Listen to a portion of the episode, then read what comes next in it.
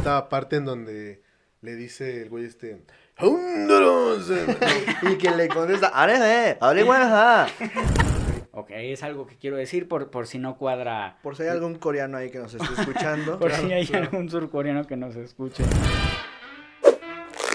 Cinema Gallito, un toque de cine. Con Jerry Martínez, Chino Domínguez Pato Willy. El día de hoy vamos a hablar de una película que se estrenó a finales del 2019 en múltiples salas de cine de nuestro país. Hablo de la película Parásito, ganadora de la Palma de Oro en el último Festival de Cannes. Muchos ya la han catalogado como la mejor película del 2019 y una de las mejores de la década. Hace unas semanas tuvimos la suerte de verla todos juntos como amigos y de la mano de Chino Domínguez les traemos nuestras impresiones a continuación. Te cedo los micrófonos, mi querido Chino Domínguez. Hola a todos, muchas gracias. Aquí Eduardo Chino Domínguez. Y bueno, yo, Parásito es un filme del director surcoreano Bong Joon-ho, uno de los más firmes aspirantes al Oscar por mejor película extranjera. A esta categoría se le llamó película en lengua no inglesa hasta el año pasado, 2019. Ok. Es una sátira de humor negro en la que se estudia la forma en, eh, la forma en que se relacionan ricos y pobres, no desde el exclusivo punto de vista económico, sino desde la perspectiva de la condición y conflictividad humana. Aquí, es debido decirlo, estoy parafraseando a Sergio Raúl López del periódico La Jornada. Ok. Es una crítica de, de ese vato, ¿no? El filme ganó en mayo de 2019, ya lo dijiste Jerry, la Palma de Oro. Algo que yo quiero destacar de ahí es que el cineasta Alejandro González Iñárritu fue el primer mexicano en presidir ese jurado. Ese jurado que fue el de la 72 entrega del festival. Muy bien, ahora sí, doy paso a mis impresiones. Siempre nos gusta empezar con esa como fichita, ¿no? Claro. Esa ficha técnica. Y ahora sí las, las impresiones de Parásitos. Dímelas. La familia Taek está compuesto por padre, madre, hija e hijo. Viven muy precariamente en un pequeño sótano de alguna ciudad de Corea del Sur y lo único que hacen es subsistir en todos los sentidos. Que se roban el wifi de los vecinos, comen lo que encuentran y mal trabaja. De primera impresión, a mí me... La primera impresión que a mí me dieron es que es gente un, tanto conformista. Ok. Un Sí. tanto conformista. Hasta que reciben... Hasta que reciben una antigua piedra que se supone atrae la riqueza. Y la traen de... e- Es regalo de un amigo de la familia que es un contraste de la familia, ¿sabes? Es un muchacho súper buena vibra, Exitoso. que le gusta, que se esfuerza, sí. que se esfuerza, ¿no? Les regala una piedra que se una piedra ancestral, algo De la abundancia. de la abundancia, exacto. Parece, este, tras ello, el hijo de los Taek, quiero hacer un paréntesis, encontré, tal vez se deba a la pronunciación y tal vez porque es un, un idioma que realmente desconocemos, pero encontré que la familia se apellida Taek o Kim. Ok. Ok, es algo que quiero decir por, por si no cuadra, Por si hay algún coreano ahí que nos esté escuchando. por Claro, si hay claro. algún surcoreano que nos escuche.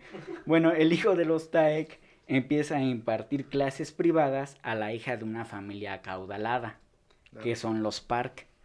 Y es aquí cuando se observa que tanto el muchacho como su hermana son jóvenes brillantes con cierto perfil de estafadores. Tienen talento, ¿no? Tienen talento, son, son hábiles realmente. Y vaya que eh, muy hábiles. muy hábiles, son muy inteligentes. Claro. Diría que pese al contraste de las situaciones económicas de ambas familias, comparten muchos vicios y fragilidades como personas. Uno por tener tiempo, unos por tener tiempo de sobra por las comodidades que otorga el dinero Sí. y otros porque no invierten tiempo en otra cosa más que en holgazanear. Que al, al principio de la película parece que es lo único que hacen, ¿sabes? Vivir así de... Ah, Al día, ¿no? al Como día, exacto. Sin la seguridad de, de si van a llegar ya no al mes, sino al fin de semana, güey. Esta escena en donde están doblando cajas de pizza, ¿no? Que es como una... Y, Pues chamba que hacen como para estar ahí al día, ¿no? Para tener algo y, ahí. y, y pese a que hacen esa chamba, la hacen mal, güey. Y de hecho los regañan, Sí. güey. Pero todo cambia cuando se conocen. Aunque ya no voy a decir cómo es que los miembros de ambos núcleos se unen, desgastan y separan. Sí, Eso ya lo dejo para, Para el espectador. pues sí, para no- nuestros compañeritos, esas personas que nos escuchan. Para ustedes, cibergallos. Aparte de las cómicas situaciones que encierra la convivencia entre estos pobres y ricos, la historia te mantiene tenso por secretos que guardan los escenarios en los que se desenvuelven.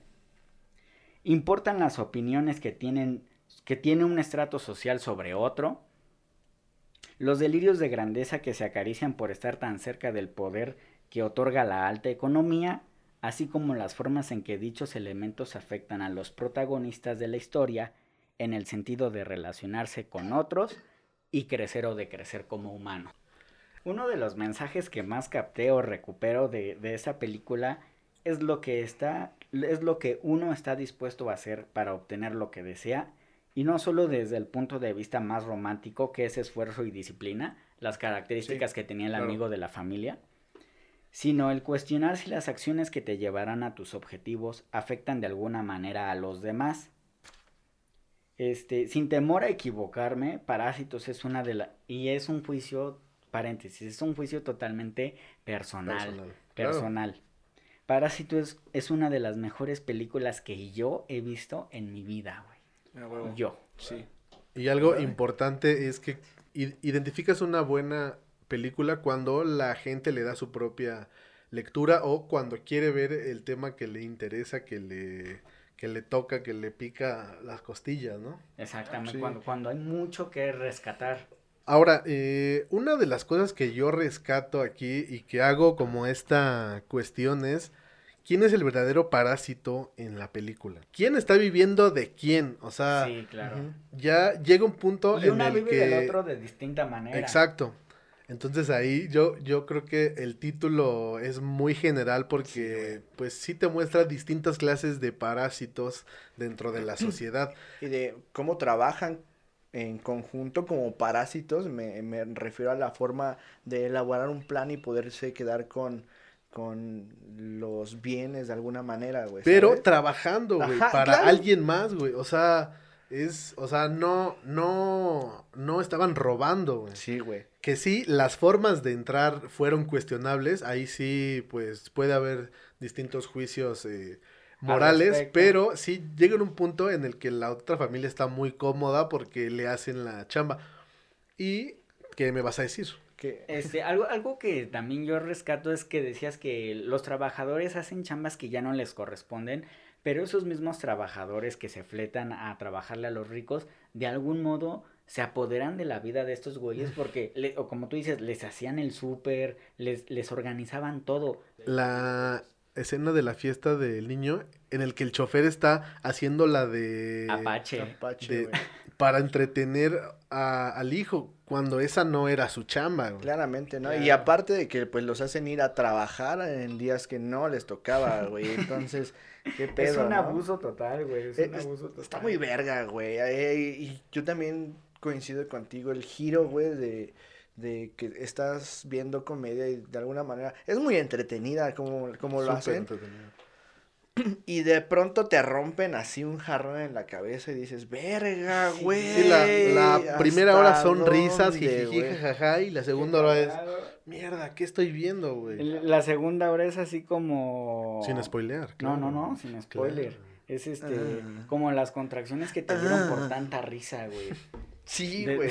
son las Sí, es totalmente una... Hay una escena un que- bajón Una así de involución, ¿sabes?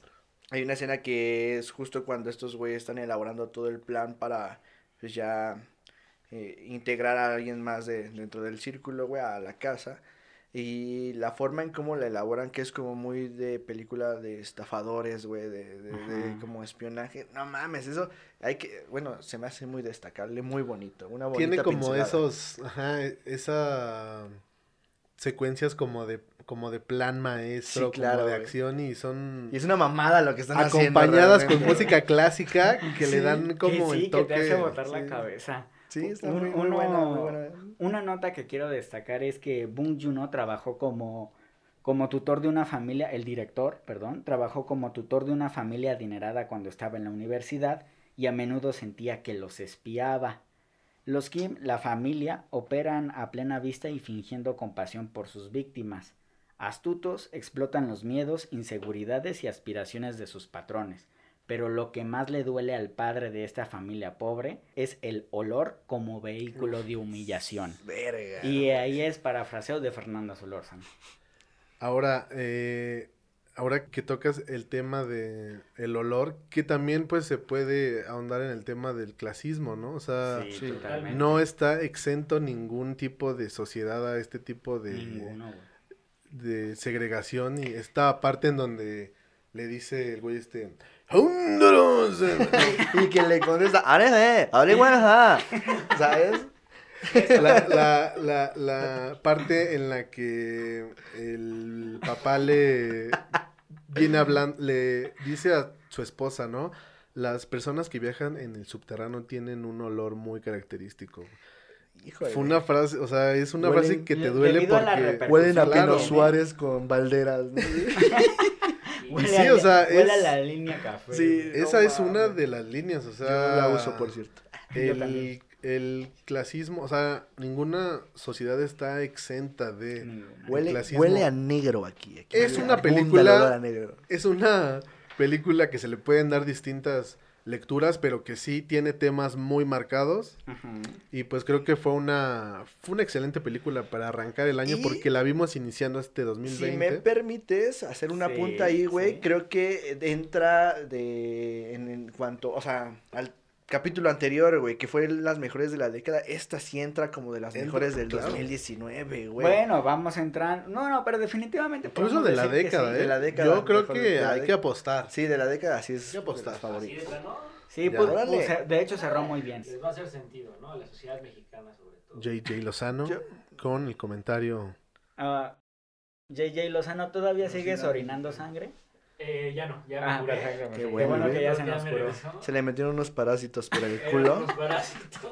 Muchas gracias a JJ Lozano que estuvo en los controles, como controles. siempre. Como siempre, es un Acompaña- acompañándonos en esta crítica gallito. Como lo mencionaba, eh, no es como tal una crítica, sino pues hablar de lo que nos parece esto que nos une, que es el, El cine, La las películas. cine.